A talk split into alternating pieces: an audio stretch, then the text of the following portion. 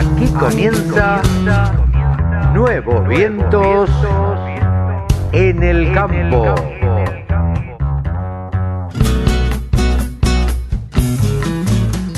Hola, hola, hola, hola, ¿cómo les va? Buenos días, buenas tardes, buenas noches, ¿cómo andan mis amigos?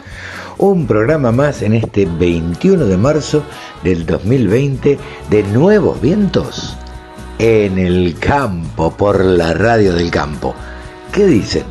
¿Cómo andan? Aquí estamos, un programa rarísimo, coincidiremos todos, ¿no? Rarísimo digo porque ante esta circunstancia, que se da por primera vez en, la Argentina, tengamos en cuenta que nosotros no, hemos vivido una guerra o, este tipo de cosas.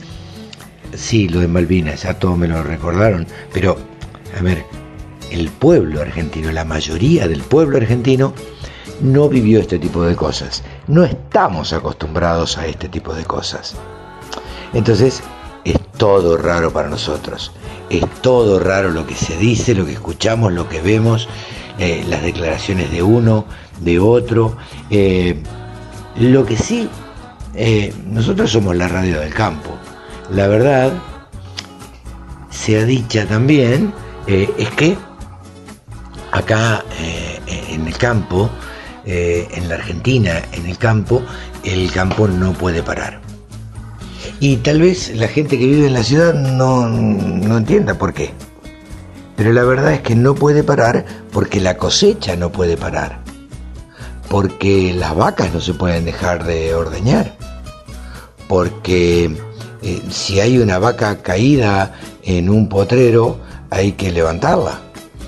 Eh, porque si hay un animal que se enredó en un alambrado, hay que sacarlo y porque hay que darle de comer a las gallinas y porque hay que alimentar eh, los animales guachos y porque hay que hacer leña y porque la vida sigue. La verdad es esa, la vida sigue en el campo.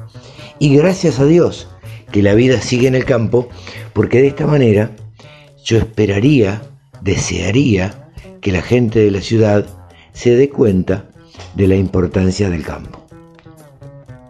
¿Se preguntaron ustedes, algunos de ustedes, de dónde sale el halcón en gel?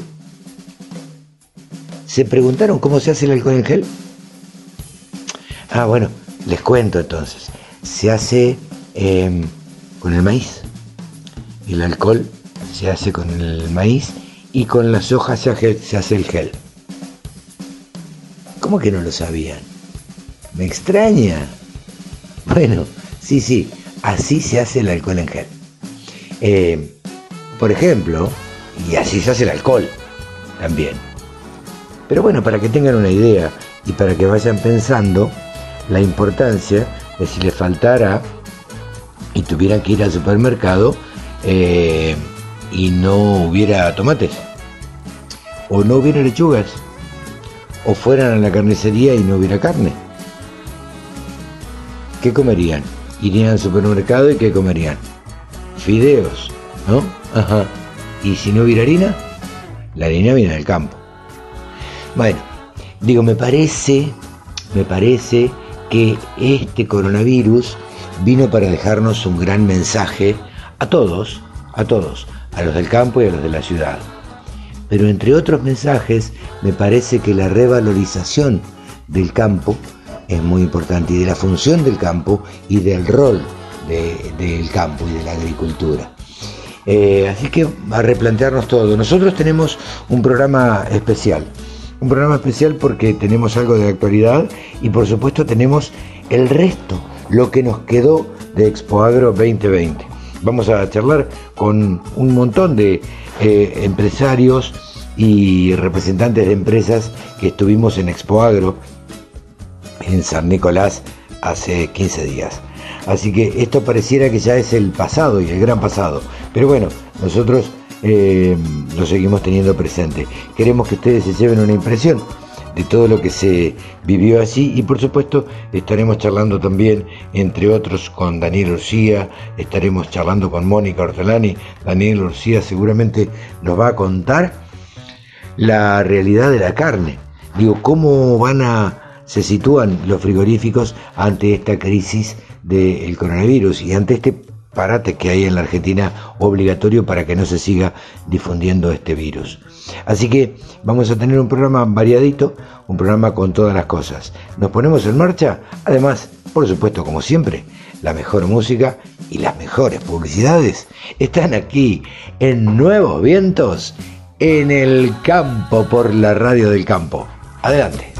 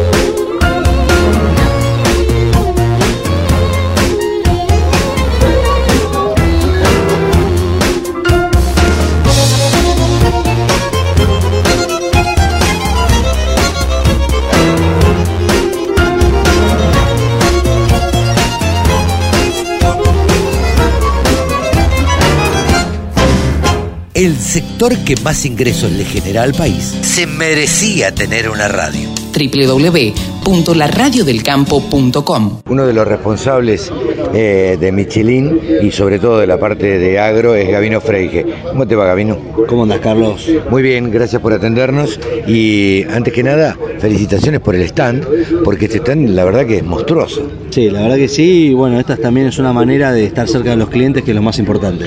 Bien, ¿con qué, con qué vino Michelin? Porque vos me hablabas eh, fuera de micrófono de una adquisición que había hecho Michelin, muy importante.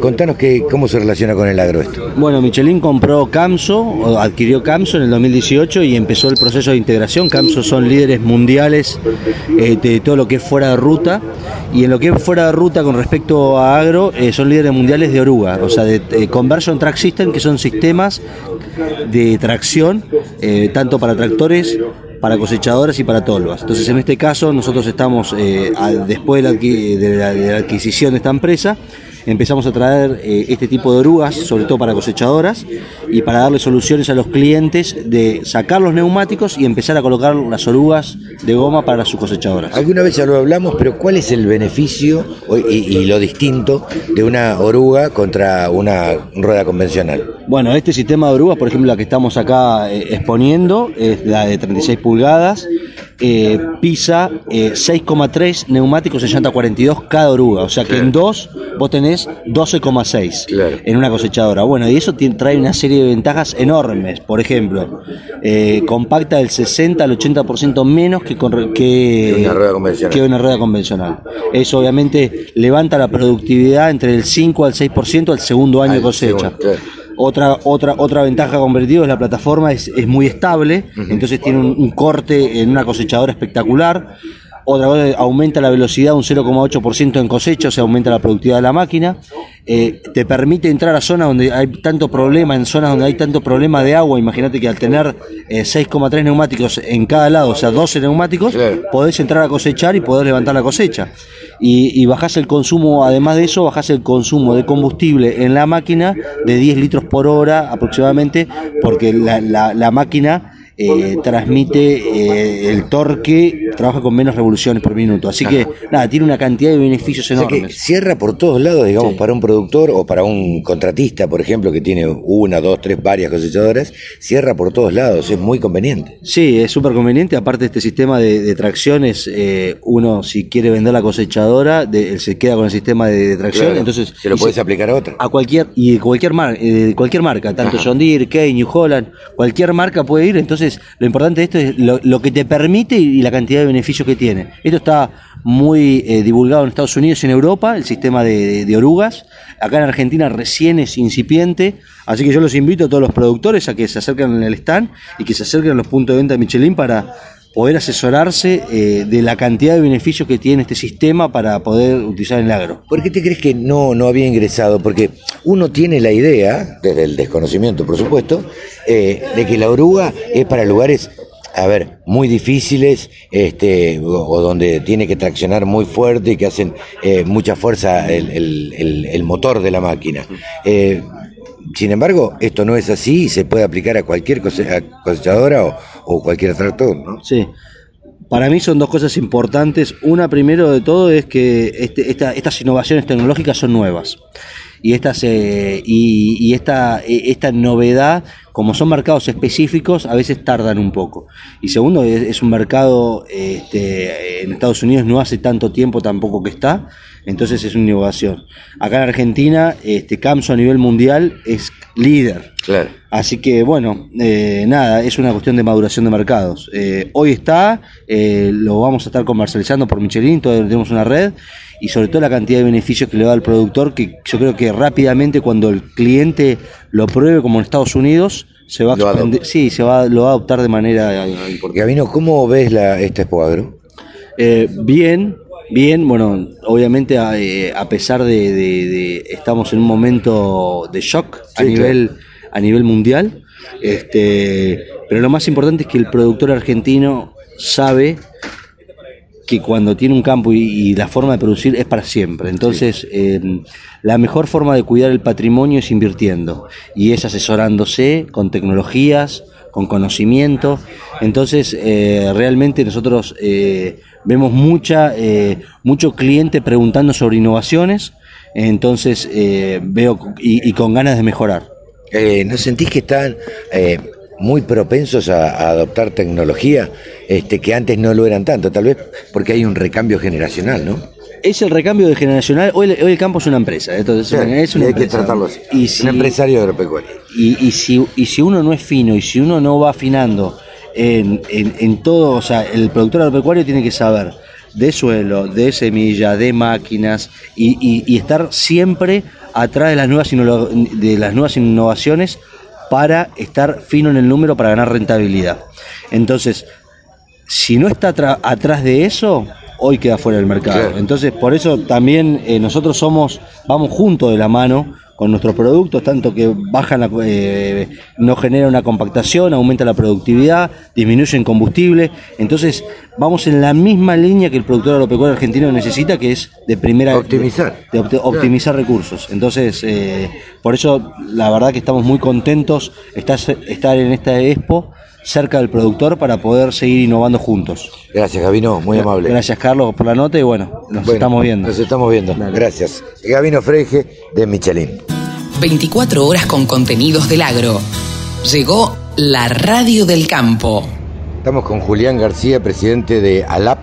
Eh, contanos, Julián, buen día, gracias por atendernos antes que nada. Nos encontramos acá en Expo Agro. Contame qué es ALAP. ALAP es una asociación de laboratorios privados, la cual está a nivel país, formada por más de 25 instituciones. Eh, este año está cumpliendo 25 años y eh, se, decidió hacer, se decidió hacer el primer Congreso Argentino de Semillas, algo que no se había hecho hasta el momento. Y eh, bueno, esto se hace en conjunto con la Universidad Nacional de Córdoba. ¿Quiénes lo propiciaron? al Congreso y desde ALAP la idea, ah, la se Pero, a ver, es algo que se va a llevar, no se puede llevar solo, ¿no? Claro. ¿ALAP está cumpliendo 25 años? 25 años, sí, sí, sí. Eh, ¿Y está conformada por? Por laboratorios de análisis de, calidad de semillas, de suelo, agua eh, y, alimentos. ¿Y cómo surge la idea de hacer esta...? La idea surge básicamente porque creemos que en el país tenemos eh, muy buena investigación en la parte de semillas, tenemos muy buena eh, parte de desarrollo de tecnología en semilla, eh, de, innovación y, nunca nos dimos la oportunidad de hacer un congreso básicamente. sí, entonces han, propiciado por hacer el Congreso este, Nacional de Semillas. Sí, ALAP ha generado la, jornadas de, semilla, eh, ha, generado eh, reuniones técnicas de semilla, pero nunca un congreso. Esto va a ser dos días, eh, el 3 y el 4 de, noviembre en Córdoba, en la Universidad de Córdoba. Obviamente con, el apoyo de, instituciones públicas, privadas, contando con la presencia de, de disertantes reconocidos a nivel nacional e internacional. El, programa se está terminando de realizar, pero eh, la idea fue aprovechar la, esta Expo Agro con, para hacer un prelanzamiento, para comunicarles, bueno, que justamente lo que queremos hacer básicamente es que reunirnos, los que trabajamos en la parte de semillas, tanto en la parte de análisis de calidad de semilla, de sanidad, seguridad alimentaria, eh, genética, verificación de materiales, producción de semilla de calidad y, bueno, después pensando en el, en el, presente y en el futuro de la semilla. El marco del, de, esta, de este congreso es germinando nuevas ideas, ese es el lema. Ese es el lema. Entonces creemos que entre todos debemos germinar nuevas ideas para ver a dónde vamos y qué es lo que queremos. Bien. Eh, Julián, te hago una pregunta. A ver, esto, eh, eh, ustedes se juntan, todas estas entidades, supongo que cada una pondrá, hará su aporte económico para poder realizar y llevar adelante este, este Congreso. ¿Cuál es el, fin y a quién está abierto el Congreso? ¿A quién está dirigido? Bien, eh, está dirigido al público en general, básicamente a quienes son usuarios, a quienes son productores de semilla, a los, que, a, los que hacemos desarrollo de técnicas de verificación de calidad de semilla, a los que las usamos. Eh, y no solamente enmarca la parte, o, por ahí cuando yo hablo de semilla, estamos en un contexto de campo, pensamos en soja, más en trigo, no, no, no. sino que esto está Hablamos de todo, todo tipo de semillas, semilla hortícola, vivero, eh, en realidad está abierto a eso.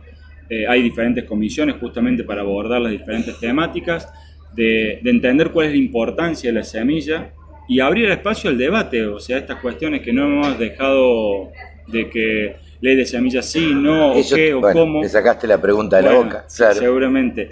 Nosotros no creemos que en el Congreso vaya a generarse alguna conclusión. La idea es empezar a juntarnos y, ver en qué estamos, además conocer en qué está trabajando la parte de investigación, la parte de ciencia e investigación de semilla a nivel país, que, que, por ahí uno que esté inmerso en esto entiende lo que se está haciendo, pero, pero no lo hemos juntado. Por ejemplo, los trabajos se presentan en diferentes congresos, pero no hay un congreso de semillas. Entonces, justamente juntar, mostrar qué se está haciendo, hacia dónde vamos y que se muestren las diferentes visiones. De alguna manera, el fin último sería para ustedes propiciar y tener injerencia en una ley de semillas?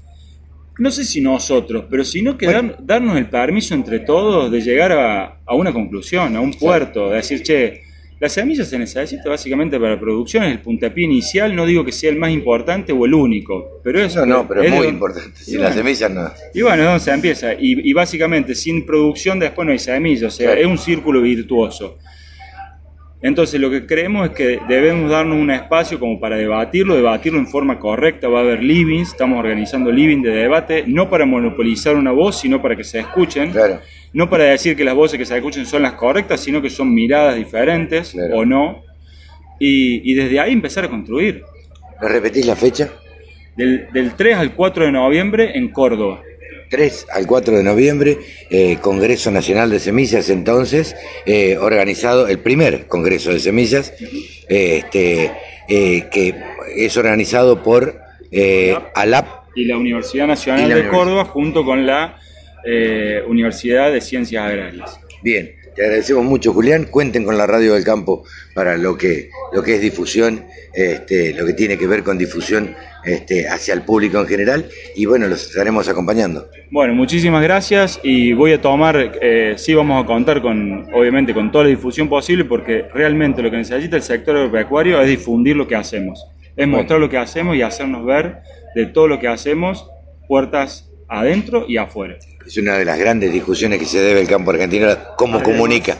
¿Cómo comunica? Exactamente. Comunicamos de mal, pero bueno. Gracias, Julián. Muy amable. Hasta luego. La mejor forma de trabajar es escuchando la radio del campo.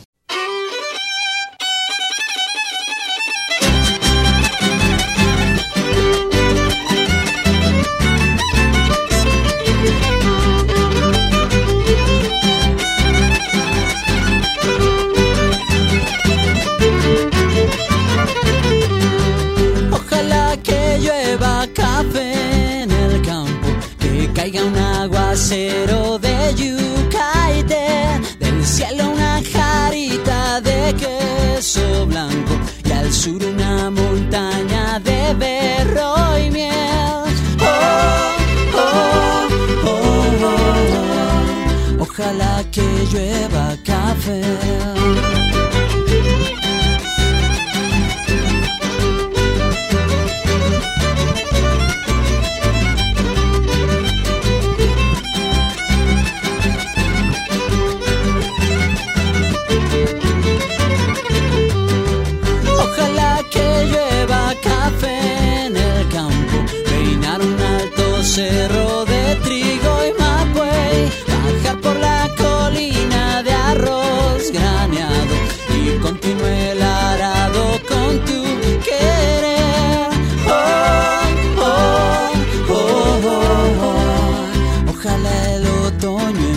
de hojas secas pinta mi cosecha pitis alegre. Siembra una llanura de patata y fresas. Ojalá que llueva café.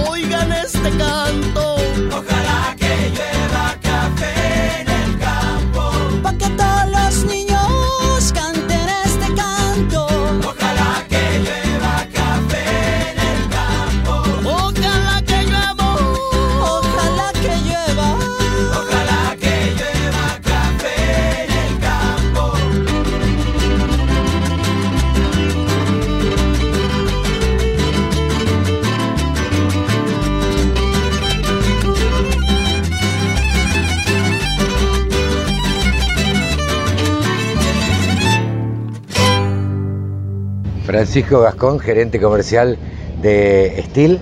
¿Cómo te va? ¿Cómo te encuentra este cuadro?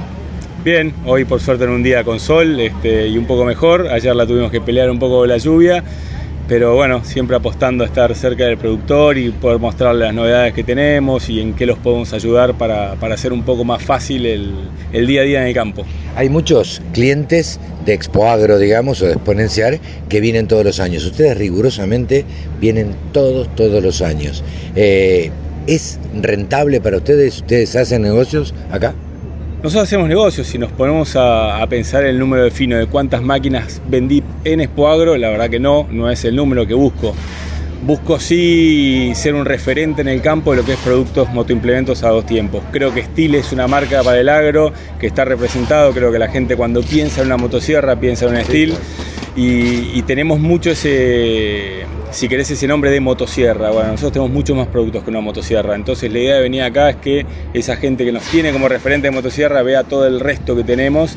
Y antes tal vez había una motosierra en el campo, podía haber también una motobaña, pero hoy ya tenés una motosierra, una motobaña, una hidrolavadora, una sopladora, una aspiradora, cortacercos. Entonces la idea de venir es por eso. Pero yendo a tu pregunta concreta, si es por el negocio en sí de la venta en Expoagro, no es por querer cambiar la cabeza y principalmente derivar a todos los que vienen acá con promociones de precio y demás al concesionario. A los concesionarios de la zona que corresponde. Exactamente. La idea siempre es que cada uno compre la máquina del concesionario que tenga para que las cosas sean cuando puedan tener algún problema, este, que tengan el servicio técnico donde lo tienen, que tengan la relación directa con el concesionario para, para asesorarle un poco mejor de qué máquina necesita. Tenemos, para tomar una idea, en Motobañas 16 modelos. Bueno, claro cada modelo tiene un porqué. Entonces la idea es que te conozcan bien y te puedan decir, ok, ¿qué necesitas? Sí, o para preguntarle al productor qué necesita, qué vas a hacer, para qué la querés y ofrecerle. La idea es que nosotros nos adaptemos al productor y no el productor se tenga claro. que adaptar a la máquina que compró porque es lo que había. Claro. Este, también esto nos sirve mucho para escuchar. Eh, Steel tiene en el mundo 250 modelos, acá en Argentina tenemos 95 nada más, porque creemos que son los 95 que se venden en Argentina. Claro pero acá hemos descubierto estando en Expoagro y con algunos distribuidores nuestros que había un uso para la sopladora. En su momento las sopladoras se limpiaban con, este, con un compresor, con el escape de la máquina, hoy se limpian, te diría casi el 100% con una sopladora de mano. Claro. Y eso lo descubrimos acá, preguntando con un productor que vino y dijo, ah, esto lo puedo usar para esto, y hoy tenemos un negocio que no existía y, y es buenísimo. Por eso sí, la verdad que si volvemos a la, a la pregunta, ¿no? Este, ¿Sirve la venta acá? No, pero todo lo que trae atrás sí. La verdad que sí. Sacarle datos, este, sacar, eh, hacer como un testeo, una experiencia de usuario, ¿no? Entre Totalmente. Nosotros tenemos 650 puntos de venta en el país, eh, pero las exposiciones son donde podemos ver cara a cara al usuario final. Lo otro es el distribuidor que nos está diciendo qué pasa, qué no pasa, pero esto es importante porque ese cara a cara que no tenés eh, durante el resto del año, podés realmente palpar cómo viene el mercado, qué busca, qué necesita, eh, qué producto que te, tengo que traer o qué producto no tiene más sentido que lo tenga o qué tengo que cambiar. También hemos adaptado productos para el mercado argentino porque el mercado argentino tiene una idiosincrasia completamente distinta al brasilero, al alemán, el inglés o el que vos quieras. Claro. Entonces, por eso ese, ese ida y vuelta, ese cara a cara para nosotros sigue siendo importantísimo. ¿Y qué han descubierto en esta Expo Agro 2020 que el usuario busca y necesita? Principalmente está buscando eh, bajar los costos operativos. Hoy en día el, gran problema que tiene el productor es la mano de obra calificada. Entonces, este, tal vez trabajos que hasta hace unos años el productor no los hacía y tenía una persona para que haga ese trabajo, los está empezando a hacer ellos.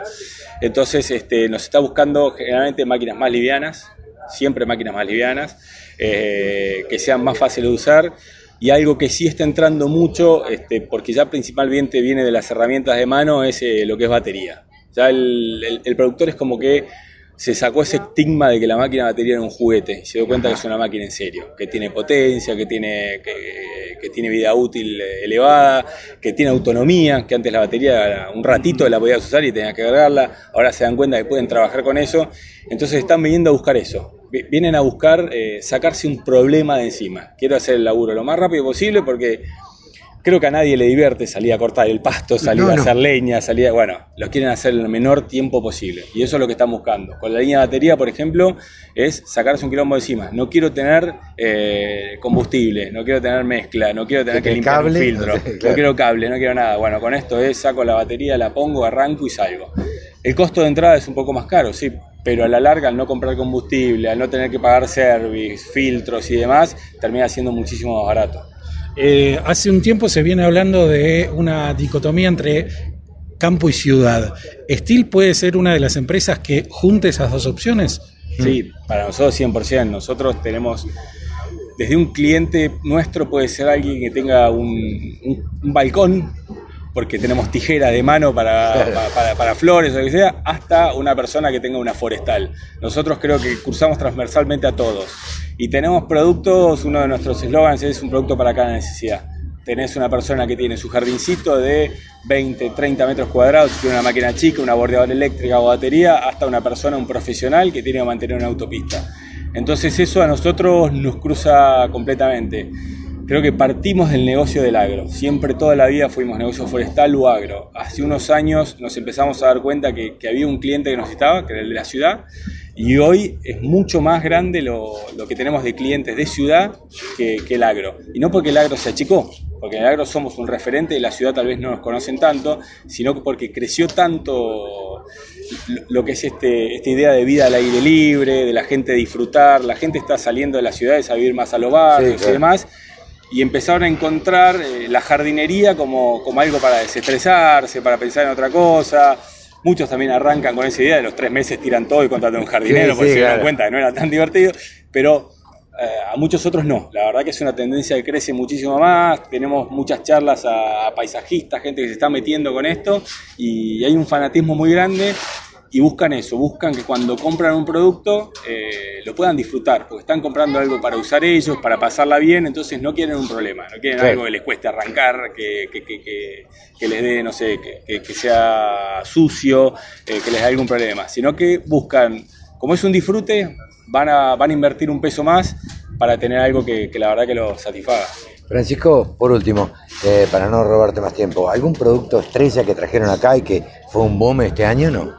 Trajimos una motosierra nueva, que es la MS310, que, que buscamos algo que, que el productor necesitaba. Es una motosierra mediana, bien para el agro, bien dirigida al agro. Nosotros teníamos una motosierra que era la 250, que era nuestro producto medio estrella para el agro, que quedaba medio chico. Y si saltabas a, a la siguiente, que era la 361, era un, un producto demasiado profesional. Bueno, buscamos algo en el medio, principalmente por lo que decía, por peso. Ajá. Y es lo que buscaba. Trajimos un producto más liviano, con una espada más larga, que, que la verdad que le da mucha utilidad al, al productor en el campo. Entonces estamos con eso, que la verdad que, que- que nos sorprendimos por, por un tema de cómo entró por precio y, y- y por las calidades, por las cualidades que tiene. Y también lanzamos una motobomba, que era un producto que no teníamos hace 15 años, y desde el día que la dejamos de tener, nuestros distribuidores y los, y clientes era, queremos motobomba, queremos motobomba. Bueno, la trajimos de vuelta, la idea era traer algo que nos pedían, vino y estamos esperando a ver los resultados.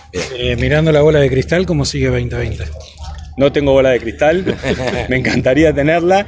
Eh, creemos que va a ser un año muy parecido al 2019, eh, no esperamos ninguna locura, creemos que todavía falta que, que el gobierno tome algunas medidas como para, para ver para dónde rumbea el país. También el coronavirus que parecía algo tan lejano, hoy es algo demasiado cercano y es una incógnita gigante que, que parecía que no iba a impactar y hoy ya se está hablando de tal vez suspender el día de mañana en. Sí, sí. Eh, entonces, creo que es algo que hay que prestarle bastante atención, estar cerca y de eso va a depender mucho cómo sigue el año. Así que, como te digo, la- las dos cosas que tenemos, una es ver qué va a hacer el gobierno en cuanto a, a materia de economía y por el otro lado, qué va a pasar con este coronavirus bendito, Sí. que esperemos una, una cura rápido. Seguro. Francisco, muchísimas gracias. Suerte para todo el 2020. No, gracias a ustedes igualmente. Esperemos encontrarnos en el 2021 hablando de otra cosa. Totalmente. Gracias. Gracias a vos. Con un solo clic, descarga la aplicación La Radio del Campo. Después, solo tenés que ponerte a escuchar tu radio. Hola Carlos, ¿cómo te va? Un placer este conversar contigo nuevamente en la radio del campo argentino, eh, la radio digital o la radio online del campo argentino. Eh, te comento algunas circunstancias que tienen que ver con la actividad de la industria frigorífica y, y el coronavirus. Y dengue, porque no nos olvidemos que, que este otra, esa otra enfermedad también este, nos complique mucho.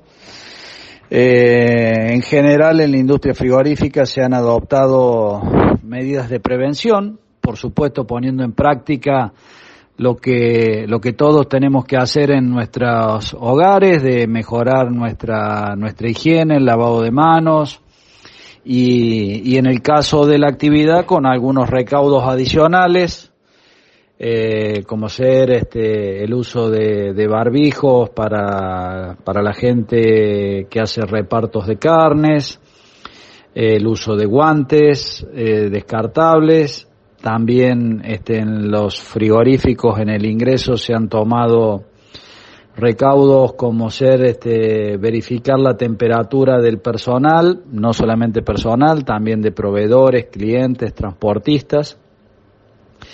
Entendemos por el asesoramiento que hemos recibido que la enfermedad de coronavirus se transmite con sintomatología y la primera sintomatología que se manifiesta es la temperatura, entonces de esa manera estaríamos eh, realmente controlando la temperatura teniendo, teniendo un buen indicador para evitar la transmisión.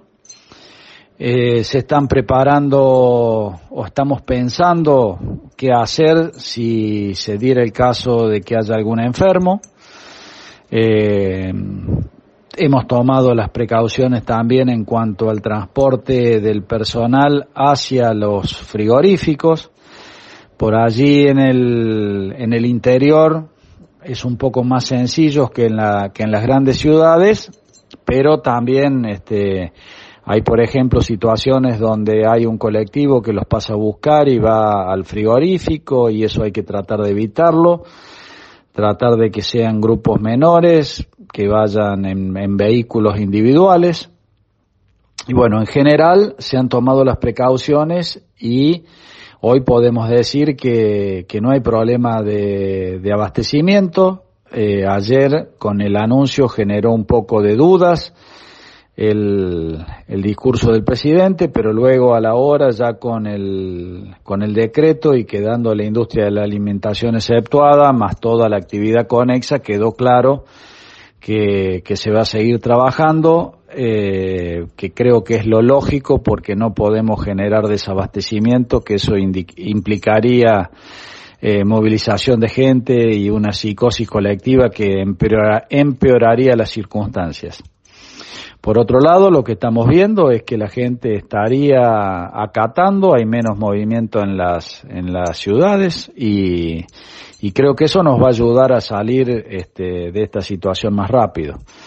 En cuanto a la exportación, los problemas que, que teníamos con los puertos chinos ahora se da en Europa y, pero por otro lado China estaría recuperando un poco de actividad tenemos que ver cómo, cómo trabajar porque con el asueto administrativo, eh, la certificación de, de, aduana y el trabajo de personal de SENASA y todo se va a ver un poco afectado, pero entendemos que la actividad de exportación está también dentro de las actividades exentas, así que seguramente se van a ir solucionando en el transcurso de los, de los días. Y bueno, ojalá que entre todos tomemos conciencia y salgamos lo más rápido posible de manera segura de esta, de esta situación. Gracias por el contacto, Martín. Te mando un fuerte abrazo y a cuidarnos entre todos. Con un solo clic, descarga la aplicación La Radio del Campo. Después, solo tenés que ponerte a escuchar tu radio. Cuento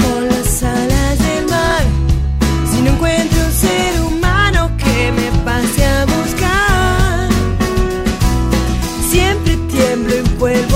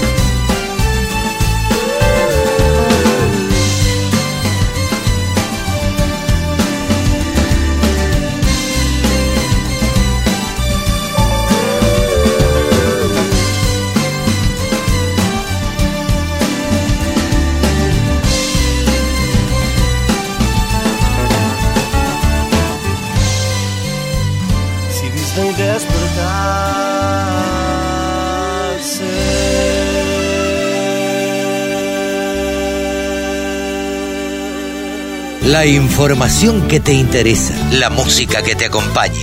www.laradiodelcampo.com Lucas Bolinovich, hablamos el otro día en la radio del campo y nos contabas de lo que esperaban de Expo Agro. Ahora nos encontramos en Expo Agro y la pregunta es, ¿se están cumpliendo las expectativas con que venía Scania?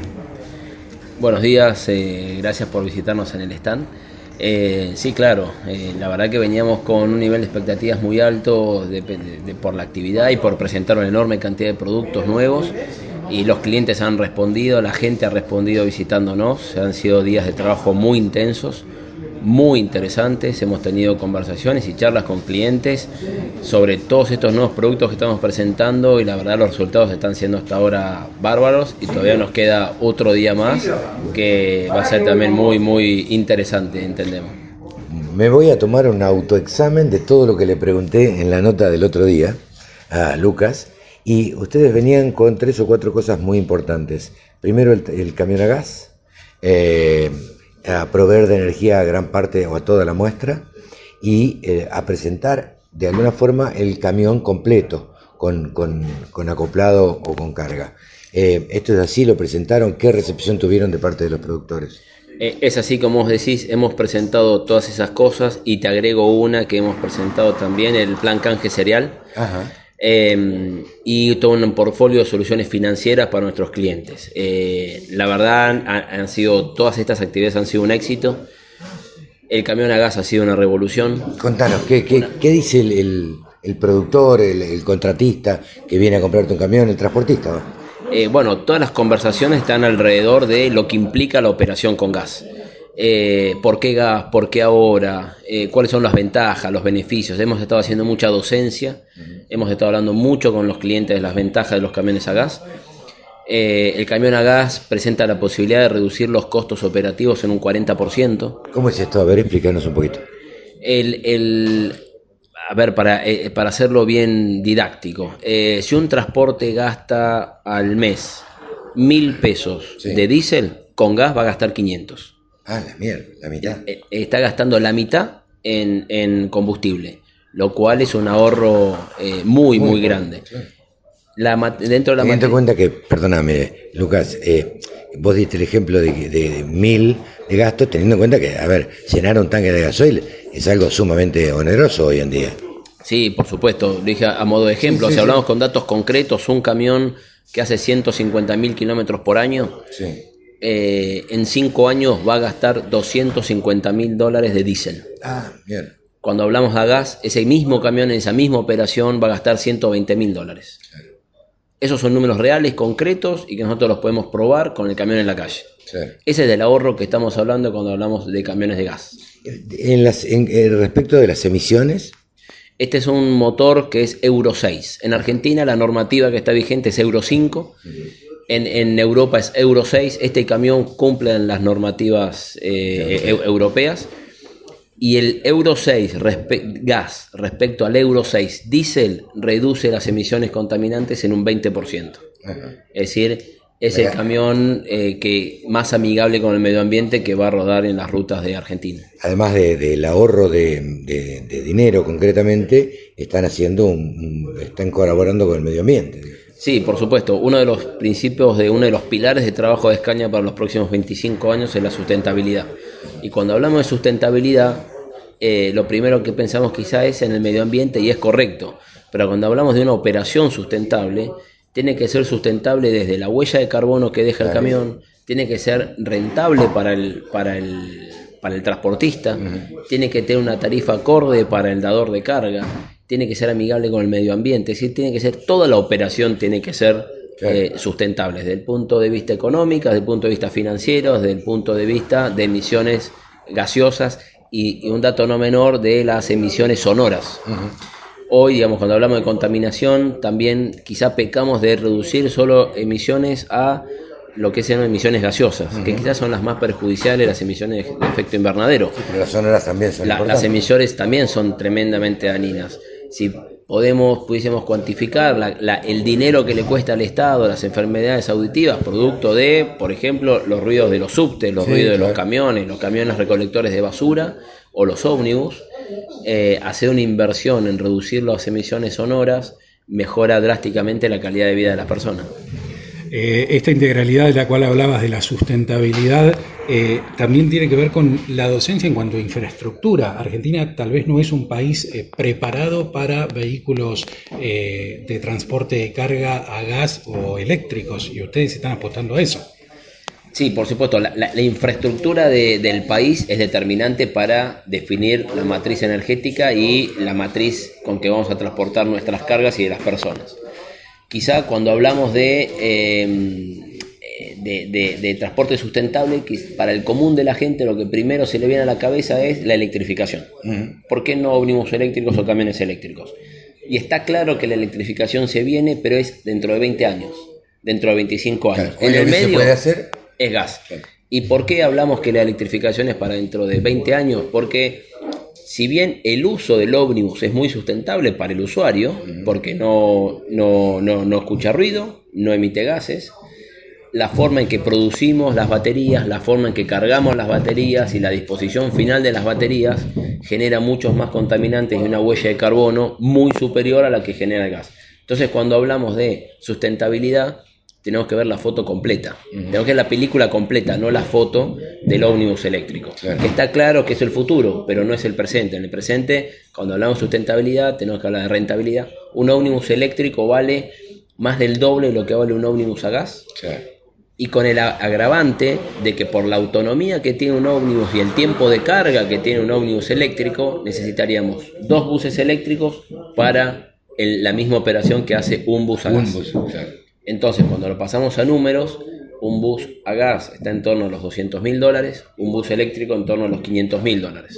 Entonces necesitamos un millón de dólares para hacer lo que hacemos con 200 mil. Sin pensar en la infraestructura necesaria para cargar ese bus, sin pensar en cómo generamos la energía eléctrica para cargar ese bus y que todo eso es atenta contra la sustentabilidad, atenta contra la sustentabilidad financiera de la operación, la huella de carbono es mayor, entonces tenemos que ser muy responsables y tenemos que empezar a trabajar en la idea de ver la foto de vuelta, la película completa cuando hablamos de sustentabilidad. Lucas, uno de los eh, últimos temas y lo que se ve acá son los camiones eh, completos, la posibilidad de este acuerdo que han hecho ustedes, tengo entendido, con Solá y Brusa. Eh, Sí. ¿qué, qué recepción tuvieron de parte de- del transportista? Porque entiendo que es el transportista y no el productor agropecuario el que va a ser eh, comprador de esto o no. Pueden ser ambos. Sí, Puede ser pueden el, ser. el productor o el transportista. Eh, a ver, el programa de soluciones completas de Escaña es una herramienta que le da al transportista la posibilidad de retirar del concesionario un camión listo para trabajar. Un camión patentado listo para trabajar. Anteriormente, ¿qué sucedía? El, transportista retiraba el camión del concesionario, iba a ver al carrocero para poner una caja de carga Sí. general o de granos, como Sí, es este caso, y tenía que esperar tiempo, costo financiero, porque ese camión estaba un mes parado, parado, claro. eh, generando costos, patente, seguro, eh, esperando para terminar de estar carrozado, para salir a trabajar. En este caso, lo que, lo que hace Escaña, el, el, el portfolio de vehículos completos se compone de una línea que es para construcción, que son peras hormigoneras y camiones volcadores, se completa con una solución de cajas refrigeradas. Y ahora estamos complementando la lista con un camión cerealero que hemos hecho en acuerdo con Sola y Brusa, que es una de las marcas más reconocidas en el país de carrocerías. Hicimos una consulta con muchos clientes para ver qué preferían y fue una de las marcas seleccionadas. Por eso hicimos un acuerdo con ellos y estamos, exponiendo un camión con una, con una caja cerealera de, de 6 metros en un camión 6x2 preparado para escalabilidad, camión que podría llevar 52 toneladas y media, con lo cual mejoramos mucho la eficiencia del transporte y mejoramos la rentabilidad de nuestros clientes. Por último, ¿cuáles son las alternativas de financiación para este tipo de unidades? Bueno, dentro de las el Escaña está presentando en Expoagro, ya mencionamos el plan canje cereal, con, con lo cual cualquier cliente podría eh, a- acceder a nuestros productos entregando su grano a cambio. Eh, y también hemos preparado una serie de, opciones financieras dependiendo con qué banco trabajen nuestros clientes para acceder a tasas preferenciales y a precios preferenciales por durante la durante esta feria. Lucas, eh, la última, última hora. Eh, ¿Cómo viste la muestra? Está bien, sabemos todos que llovió, lo sufrimos todos el, el segundo día de la muestra, este, la lluvia. Pero en general, ¿cómo la viste? Más allá de la cuestión climática que nos afecta a todos y afecta incluso a los productores agropecuarios, pero bueno, estamos acostumbrados, es así. Sí, es así. Bien, Es no lluvia y- convivimos con la lluvia. El productor agropecuario Más está acostumbrado. eh, eh, eh, trabaja con lluvia, está acostumbrado a comer con la lluvia. Nuestros camiones circulan con la lluvia, los grupos electrógenos funcionan con la lluvia. Así que es lógico que la feria siga funcionando bajo la lluvia. La verdad que eh, la feria sigue creciendo año tras año. Para nosotros eh, siempre es una oportunidad. En este año, como decíamos, tenemos ocho grupos trabajando, alimentando energía eléctrica toda la feria. Eh, la, la recepción de los clientes ha sido muy buena. La lluvia también nos dio la posibilidad de tener más tiempo para hablar con los clientes. Eso también fue muy, muy interesante. Normalmente en estas ferias la gente pasa, está cinco minutos en cada stand, trata de tomar un folleto, hacer tres preguntas y sigue viaje tratando de buscar nuevas cosas. En este caso, viendo el lado positivo, la lluvia nos permitió sentarnos, tomar un café, comer algo con los clientes y hablar y poder trabajar mucho más cercano con ellos, lo cual ha sido muy, muy interesante. Bien, Lucas, muchísimas gracias. Gracias a ustedes. Lucas Boilinovich de Scania. www.laradiodelcampo.com La radio que te acompaña a las 24 horas.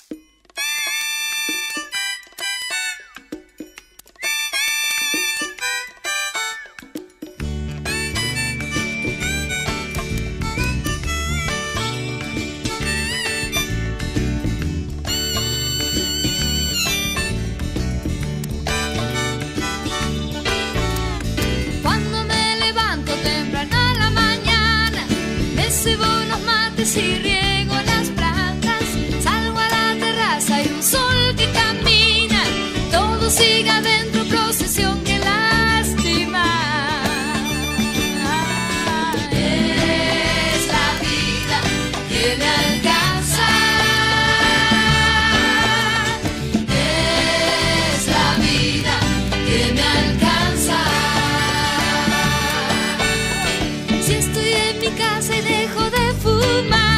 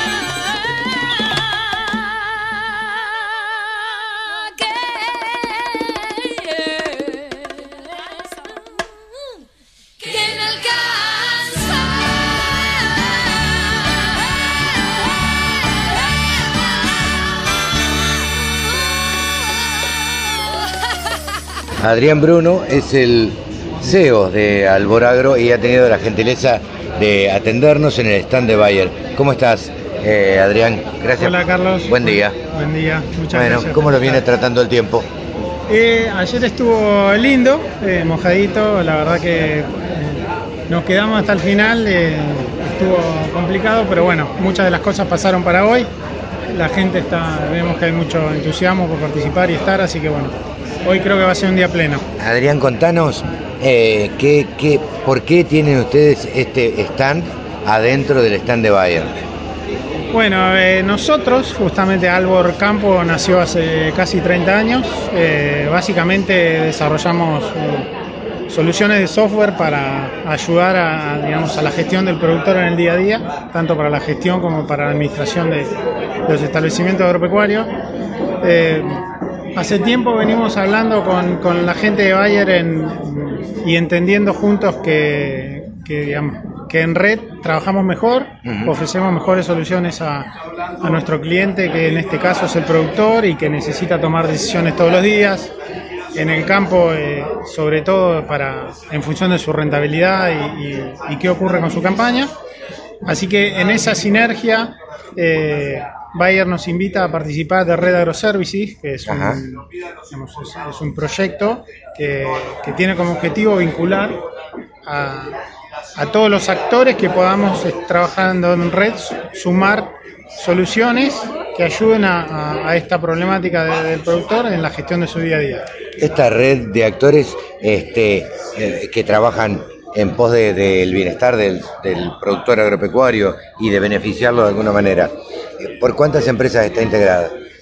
Mira, hoy sé que somos cerca de 40 empresas. Por supuesto, hay empresas proveedoras de servicios como somos nosotros, o, hay otras prove- proveedoras de commodities o de, o de insumos, eh, todas relacionadas con, con- digamos, con, con el productor y, y con su día a día. Algunas son, digamos, de, más de, de- de- parte del placer del productor, pero Claro, bueno, todo bueno. hace también a, a- a su día a día. Así que en este caso nosotros estamos más con una herramienta. ¿sí?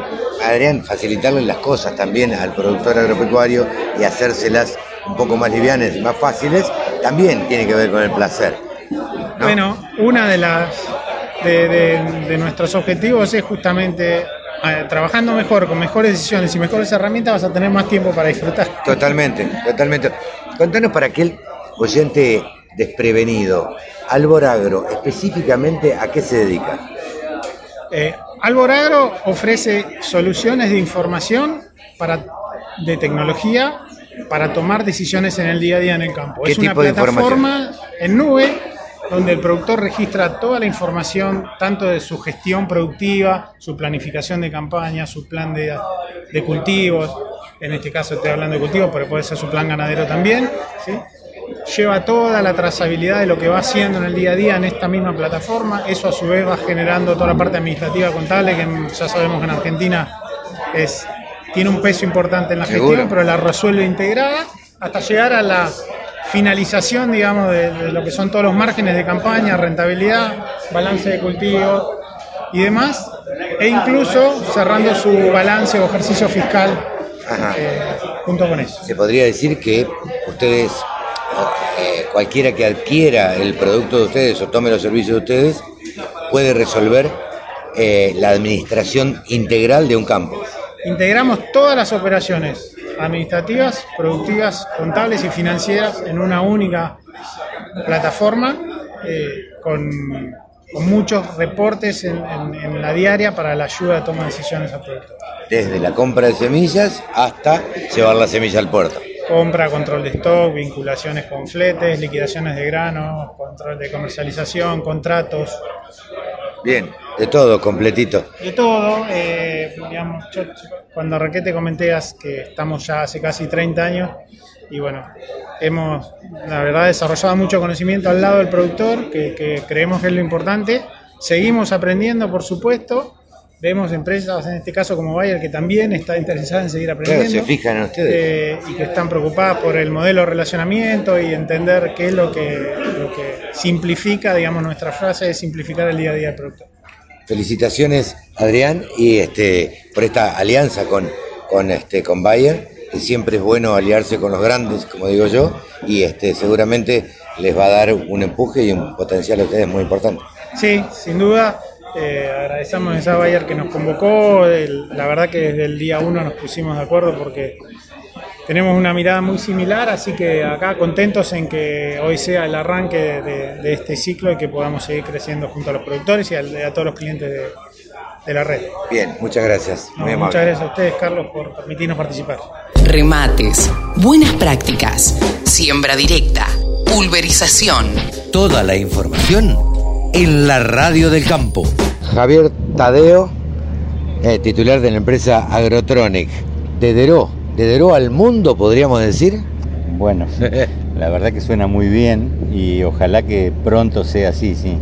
Hasta hace un tiempo era Dederó para la zona, ya estamos en Dederó para el país, así que Francisco, mi hijo que, que trabaja codo a codo conmigo, está ya insistiendo que debería de ser al mundo. Así que bueno, esperemos que, que se logre. Javier, contanos específicamente qué hace Agrotronic.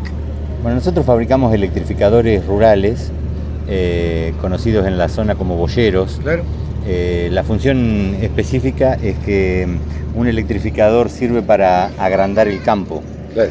Porque eh, uno hace lotes más pequeños, va comiendo eh, la pastura y va cuidando el resto del campo sin que el animal esté pisoteando todo el tiempo y bueno, en cierta forma un poco arruine. Claro. Claro, entonces se optimiza eh, con un muy bajo costo. Esa es la, la gran ventaja que tiene, que con muy poca plata eh, la inversión como para, para hacer el tendido eléctrico y poner un electrificador, eh, uno puede triplicar el campo. Y bueno, creemos que eso es fundamental para el productor agropecuario. Javier, eh, ¿cómo sé que están, como bien decías, a nivel nacional? ¿Cómo fue esa decisión de dar el salto? Porque obviamente tiene que ver con una inversión. El, el salto se dio básicamente porque mi hijo vino a trabajar conmigo, cosa que, bueno, hasta el momento él, él soñaba con ser abogado y, y yo soñaba con tener la empresa que ya tenía y no querían agrandarla más, eh, porque de hecho eso trae otro tipo de complicaciones, agrandarse, ¿no? Pero mm, bueno, cuando Francisco me dijo que él quería seguir trabajando en, la empresa, eh, bueno, la decisión se tomó rapidísimo porque era necesario hacerlo. Eh, y bueno, empezamos a tener publicidades a nivel nacional y a expandirnos y, después, bueno, nosotros hacíamos un producto hacía 30 años y nuestra expansión tiene 3.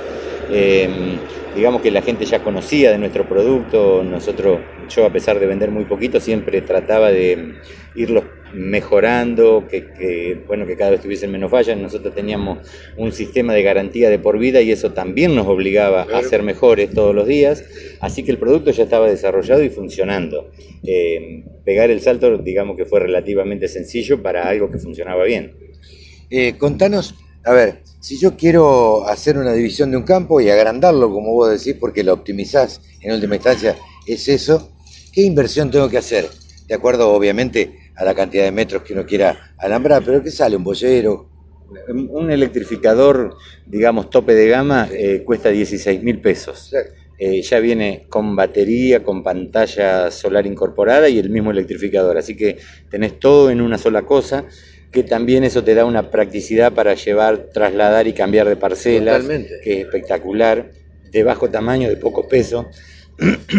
Y después este, el resto es un tendido de alambre. Eh, con dos rollos de alambre sería suficiente, que supongo yo y estimo debe costar otro tanto de plata. Claro. Así que vos con 30 mil pesos haces un- una división o un alambrado en un campo, que de hecho si tuvieses que hacer un, un alambrado convencional estaríamos hablando de cifras completamente distintas, ¿no? Seguramente. Eh, Martín, te preguntaban cuáles eran o cómo se había dado la expansión. ¿Cuáles son los planes, si es que tienen planes de seguir expandiéndose? Sí, lo- los planes nuestros son sinceramente llegar a ser el número uno de los electrificadores en la Argentina y tenemos ese objetivo y yo creo que hasta vamos encaminados. Eh, pero bueno, después el ex- exportar es un sueño, un viejo sueño que bueno, ahora se está haciendo casi realidad, estamos, estamos empezando a trabajar en ese tema Ajá. y yo creo que muy pronto se va a poder concretar. ¿En qué, en qué países eh, digo, se, se- se puede llegar a exportar este producto? Bueno, nosotros ya tuvimos experiencia de haber mandado a España. Ajá. pero bueno, digamos que nos conformaríamos por ahora con en poder entrar en Uruguay, que tiene un mercado muy, muy importante ganadero, y estamos trabajando en eso. Y después, bueno, Bolivia, eh, Paraguay, esos lugares que digamos que bueno, que por ahora serían en nuestra, en nuestra área, en nuestra Sí, sí. frontera, ¿no? ¿Cuál es el valor agregado de Agrotronic para que día a día vaya ganando mercado? Eh, no no, no, ¿qué sería el Digo, valor ¿cuál es- agregado? cuál es el ¿Cuáles son las beneficio? Exacto. Ah, no, ni hablar. Bueno, las ventajas son, primero que tienen el tamaño, que es mucho más chico que cualquier marca. eh, De la competencia, digamos. Sí, sí, que cualquier marca de la competencia, es claramente eso. Eh, después nosotros tenemos algo que es muy importante justamente, que es el consumo del electrificador. Nosotros hemos desarrollado una, un- una placa electrónica que tiene muy, muy bajo consumo comparado con cualquier marca también. Eso es fundamental porque toda la parte electrónica siempre sufre menos cuando hay mayor, eh, menor consumo Menor de energía, porque el resto es mayor calor en, los componentes, entonces que tienen que disiparse de alguna manera y por lo tanto una pérdida de energía innecesaria. Entonces nosotros logramos que el- nuestro electrificador sea más duradero, que tenga menos fallas, digamos, en el tiempo y bueno, eso, digamos que eso sería espectacular. Y lo segundo es que damos garantía de por vida porque de hecho nosotros confiamos en nuestro producto como para poder hacerlo, ¿no? Te agradecemos muchísimo. eh, gracias por recibirnos en, tu stand y te deseamos el mayor de los éxitos. Te vemos muy decidido como para llegar al mundo, así que no dudamos que lo vas a lograr. Sí, yo, yo pienso que sí, porque bueno, de, de hecho siempre fuimos creciendo desde que, desde que empezamos y bueno, tenemos ese objetivo. Viste que uno cuando se propone las cosas y trabaja para eso, eh, en general, si no hay ningún acontecimiento que, que- que no lo permita, eh, se logran las cosas. Agrotronic, de Deró y de Deró al mundo. Gracias. No, muchísimas gracias a ustedes. Exposiciones, muestras, rurales, novedades. Toda la información en laradiodelcampo.com. Bien, y como hacemos cada 15 días, estamos en comunicación con Mónica Ortolani en estos tiempos de coronavirus. Hola, Moni, ¿cómo te va? Hola, ¿cómo estás? ¿Cómo te va? La verdad que, bueno, una, una columna muy especial esta, ¿no? Realmente, realmente muy, muy especial, porque los momentos que se viven en la Argentina y en el mundo, este, eh, es muy especial, este momento es muy especial, sobre todo teniendo en cuenta que, bueno, se ha dictado eh, una medida que no se había dictado nunca en nuestro país y, este, ante, con una cadena nacional, nuestro presidente, este, ha, ha- determinado, este, eh, esta, esta cuarentena obligatoria eh, y, y que creo, la verdad, eh, sea dicha también, creo que es lo más conveniente en estos momentos, ¿no? Sí, sí, es lo más conveniente y bueno, y lo que invito, viste, vos sabés que siempre uno trata de mirar, de buscarle la otra mirada o una mirada, bueno, que nos permita desafiar este momento y, y trascenderlo juntos. Sí, sí. Eh, es algo que no estamos acostumbrados ni, ni tenemos experiencia tampoco como país, esto nos sacude porque es la primera vez que nos pasa algo así. No Sí. somos un país que está acostumbrado a vivir guerras, a vivir, bueno, más allá, ¿no es cierto?, por supuesto, de lo que han pasado nuestros héroes de Malvinas, ¿no es cierto?, tan doloroso como historia. Sí, Eh, pero tampoco ver- fue, tampoco fue una no fue guerra. general, ¿viste? Claro. Fue, fue, fue distinto, fue Sí, distinto. sí, sí, sí. Entonces yo digo, bueno, a ver, ¿qué podemos rescatar de esto como oportunidad? Digo, como seres humanos y también para nuestras empresas. Sí, sí, sí. Y digamos, digo, como ser humano, digamos, si me permitís, no sé si a vos seguramente te ha, te ha pasado, eh, es como que son días, viste, que, que te sacuden y es, y es de una profunda y reparadora introspección, digo. Totalmente. Es la, es la oportunidad, digo, para mejorar la relación con nosotros mismos, el autoconocimiento, Sí. para escuchar nuestra propia voz de lo Sí. que es lo que queremos hacer, qué es lo que queremos ser, eh, eh, qué, qué mejor momento, digo, para conectarnos con nuestros deseos, con nuestros proyectos, Mm. con todas estas conversaciones que tenemos pendientes. Y no sé, Carlos, vos te habrás dicho, no tengo tiempo. Ahora, Muchas, muchas veces. Esto no No. lo hago porque no tengo tiempo, aquello no lo hago porque no tengo tiempo, restando la importancia a determinadas cosas. Bueno, No, y, el tema, digo, nosotros también tenemos que repensarnos que vos, yo, muchos, la mayoría de los argentinos y en el mundo, Ujú. tenemos el privilegio de quedarnos en casa. ¿no? Totalmente. Mientras nuestros hermanos en todo el mundo, todo el personal de salud, cadetes, transportistas, ¿no? Que van a estar transportando alimentos, medicamentos, combustibles, ¿no es cierto? Para, eh, bueno, la- nuestra propia gente del campo, y María Sí, claro. por Villegas, claro, sí, sí, sí. ¿Por dónde anda? por General Villegas, eh, entre y tres algarrobos. Ujú. Eh, entonces, viste, bueno, digo, el campo tampoco para ante esta situación. No, Entonces, totalmente. Digo, bueno, a ver, para que nos podemos quedar en casa y aún mismo, ¿no es cierto?, cuando se queden dentro de la casilla que no van a salir, porque digo, en el campo donde ellos están le han bloqueado también la salida y han tenido que aprovisionarse, ¿no? Claro. Entonces, bueno, eh, digo, eh, pensemos que tenemos esa gran oportunidad, digo, y seamos agradecidos y apoyemos, digamos, cómo podemos hacer con todas las personas que hoy van a estar asistiéndonos para que todos podamos trascender, como dijo el presidente, esta pandemia de una manera gobernable, ¿no? Pues es que eh, yo charlaba con muchos y, y hubo mucha gente que posteó videos en Twitter, seguramente lo has visto, de lo que se dio el jueves a la noche, a las nueve de la noche, donde por eh, redes sociales se había determinado hacer un aplauso como en agradecimiento Sí, a la gente sí. de la salud. Eh, todo el mundo sabe, yo vivo eh, en, en Vicente López, eh, fue conmovedor. Eh, la verdad es que muchos vecinos salimos a la calle a aplaudir, viste, a la vereda, a, a la puerta de nuestras casas a aplaudir. Y fue conmovedor realmente. Este, La verdad que me pareció un gesto maravilloso. Maravilloso, digo, sí, es muy importante esto, porque digo, y lo pongo en mi columna hoy, eh, eh, que mantener el buen ánimo es vital. Totalmente. Esos pequeños gestos que podamos hacer, bueno, con el personal de salud, eh, con el transporte, el decir gracias. Yo Sí, cuando sí. la farmacéutica que me atendía con, el- con su guante, ¿no? Y tenía esa mirada, y, y de último me sentí una privilegiada. Sí, sí, me totalmente. a mi casa. Sí. Y esa creo que cada persona que atiende tendrá ese miedo, me lo estará transmitiendo ¿no? Claro. o no, y con todos los cuidados, ¿no? Entonces yo digo, bueno, acá es muy importante mantener el buen ánimo, conectarnos con el deseo, conectarnos con eso que para nosotros es tan valioso alcanzar, ¿viste? Que a veces uno dice, que debe, debe quedar, todos debemos tener algún sueño pendiente, no sé. Pero, claro que la sí. guitarra, eh, no sé, Sí, sí. sé, Yo digo, algo. es la Eh, no oportunidad para- ¿no? Yo digo, tener eso, mira, hay un libro de Víctor Frankl que se llama El hombre en busca del sentido. Sí. Y me acordé que él pudo trascender el holocausto, toda su familia falleció, toda. Ujú. Y el secreto de él, que él fue, digamos, tenedor de la logoterapia, Sí. él tenía, cuando se lo llevaron los alemanes, tenía una librita, una libretita muy chiquitita con sus ideas principales para su libro, que la llevaba escondida.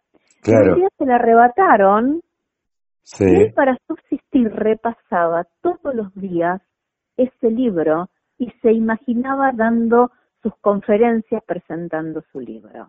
Claro. Ese icono, ese sello, eso, ese objetivo que era tan valioso para él alcanzar, Sí. es lo que le permitió centrarse y encontrar siempre la manera para sobrevivir. Totalmente. ¿eh? Totalmente. Así que, Creo bueno, que es. me- eh, eh, es, es muy importante este tema, conectarnos con la posibilidad de trascender el momento teniendo un objetivo como meta. Sí, totalmente. ¿Mm? Totalmente. Yo creo que hay que ponerse objetivos, eh, eh, tener en cuenta que esto recién empieza también. Recién empieza, exactamente. que va a ser, eh, digo, si nos cuesta hoy, y lo estamos hablando hoy prácticamente el primer día cumplidas las 24 horas, las primeras 24 horas, bueno, digo, hay que pasar, y hay que pensar también, y hay que pensar también, Moni, que esto está determinado hasta el 31 de marzo. Yo creo ¿sí? que va a ser más. mucho más. Claro, que sí, porque yo no, esto va a llevar meses. meses. totalmente, Pensemos que, que China creo que está saliendo re- recién el 31 de mayo, creo que van a empezar con algunas actividades normal- más normales. sí, sí, sí, claro, Es lo, es lo que se espera. ¿no? es lo que se bueno, espera. Si a China le va a llevar cinco meses, de paciencia, este, nosotros paciencia, este, si no queremos eh, que pase eh, lo peor y que tengamos más muertos y que tengamos más contagiados y que finalmente colapse este, eh, el, el sistema de salud, porque de eso se trata, de hacer eso trata, por eso. sí. que ante Bueno, lo inevitable, tema, sí, sí. Claro que ante, ante lo inevitable, que va a ser la, la, e- es esta pandemia, bueno, los sistemas de salud no colapsen y los casos no sean abruptos, este, y no tengamos como Italia, este, 400 muertos Por en un día. eso, por eso seamos respetuosos, respetuosos porque acá, eh, si yo no me cuido, no se cuida el otro y nos contagiamos entre todos, respetemos la cuarentena, sin entrar en pánico, simplemente con respeto, Totalmente. el momento. Eh, digo, digo, es un muy buen momento para reencontrarse, para conversar de cosas que, bueno, a veces no encontrábamos el momento, eh, no sé, leerle cuentos a, lo- a, la- a los- a los chicos, ordenar tu espacio de trabajo, Pero- limpiarlo. Totalmente. En este caso decís, tengo 10.000 mails que nunca limpié. Bueno, hacete el momento, ¿eh? tantos al día y entré a eliminar. Sí, Eh, sí. Léete ese libro que tanto querías, eh, eh, que tanto querías eh, ordenar y nunca tenías el, el tiempo. Eh, y yo creo que todo eso también te da claridad mental, ¿viste? Porque cuando vos ordenás tu espacio, también se ordenan las ideas. Se ordenan las ideas, sos consciente de lo que tenés, de lo que querés, de lo que te gusta, y por ahí descubrís en aquel viejo mail de hace un año que lo tenés guardado, eh, ah, mira, tenía que hacer esto y esto, la verdad que me importa, es importante, eh, qué sé yo, de- hasta ordenar un placar, hasta ordenar el escritorio, este, cualquier cosa. Pero bueno, eh, viste, to- yo creo que todo este, este pequeño bichito, digo, hizo mucho más, logró mucho más, digo, creo que ahora todos los políticos en todo el mundo, yo a la parte por ahí un poco más económica, van a entender y van a comprender, viste que más de una vez decíamos, eh, tendríamos que parar la actividad privada para ver qué hace el gobierno. Bueno. van a vivir. Sí, sí. Y vino un bichito a, vino un bichito a hacer lo que no nos animamos a hacer. Totalmente. También le va a servir al, para que se valore al campo, ¿no? Sí, Porque sin duda. el campo, si no habría, ¿cuántos nos han mandado los, a, a los agropecuarios? Bueno, que venda el campo. Sí, Eh, claro. Hay, hay mi tweet que, bueno, tuve una conversación cuando fui a comprar eh, alcohol en gel con una persona, ¿no? Eh, y bueno, si no les da renta, que lo vendan. Si no habría un agricultor que siembre el maíz, no habría una industria Sí, que sí. pueda elaborar el biotanol para el alcohol en gel. Totalmente. Y también, si no hay gente que lo compre, el productor no puede sembrar. Con Totalmente. lo cual, creo que esto nos viene a enseñar. que Yo creo- interdependientes. Totalmente, yo creo que esto eh, debiera ser una oportunidad o debe ser una oportunidad más allá de las enfermedades y todo, debe ser una oportunidad para replantearnos cosas y para que, digamos, pensemos que por algo se para, por algo se paró el mundo y qué es lo que hemos hecho mal hasta ahora. ¿Viste? Entonces, bueno, replanteamos y, y replantearnos y decir, bueno, esto se hizo mal hasta ahora, bueno, tratemos de ahora en adelante de hacerlo un poco mejor.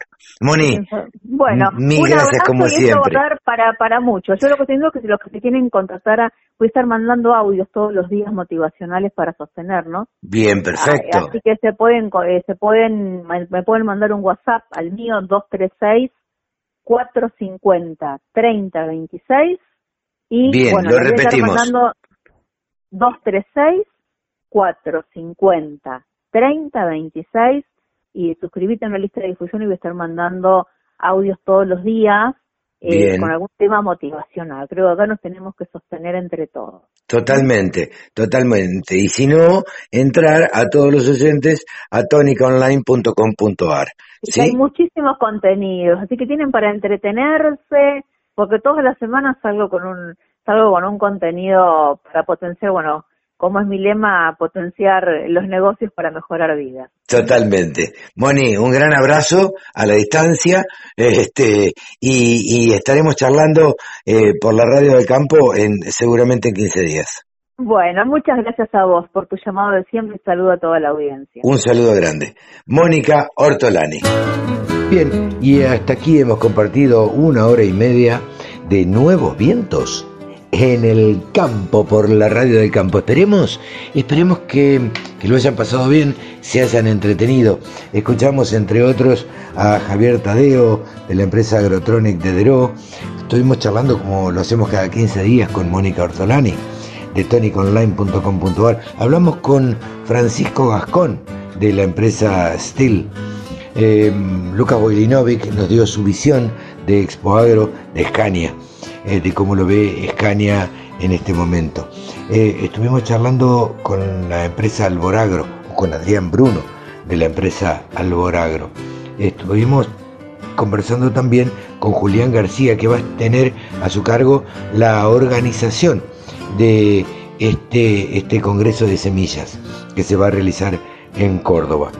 Estuvimos también charlando con eh, la gente de Michelin, con Gabino Freige de Pirán, un viejo conocido de la radio del campo. Y por supuesto también tuvimos la visión de Daniel Urcía, el vicepresidente de FIFRA, de cómo va a afectar esta pandemia del coronavirus a la población argentina y cómo mm, sus implicancias económicas. Bueno, tuvimos un poco de todo, así que ustedes se han informado, les agradecemos y nos despedimos.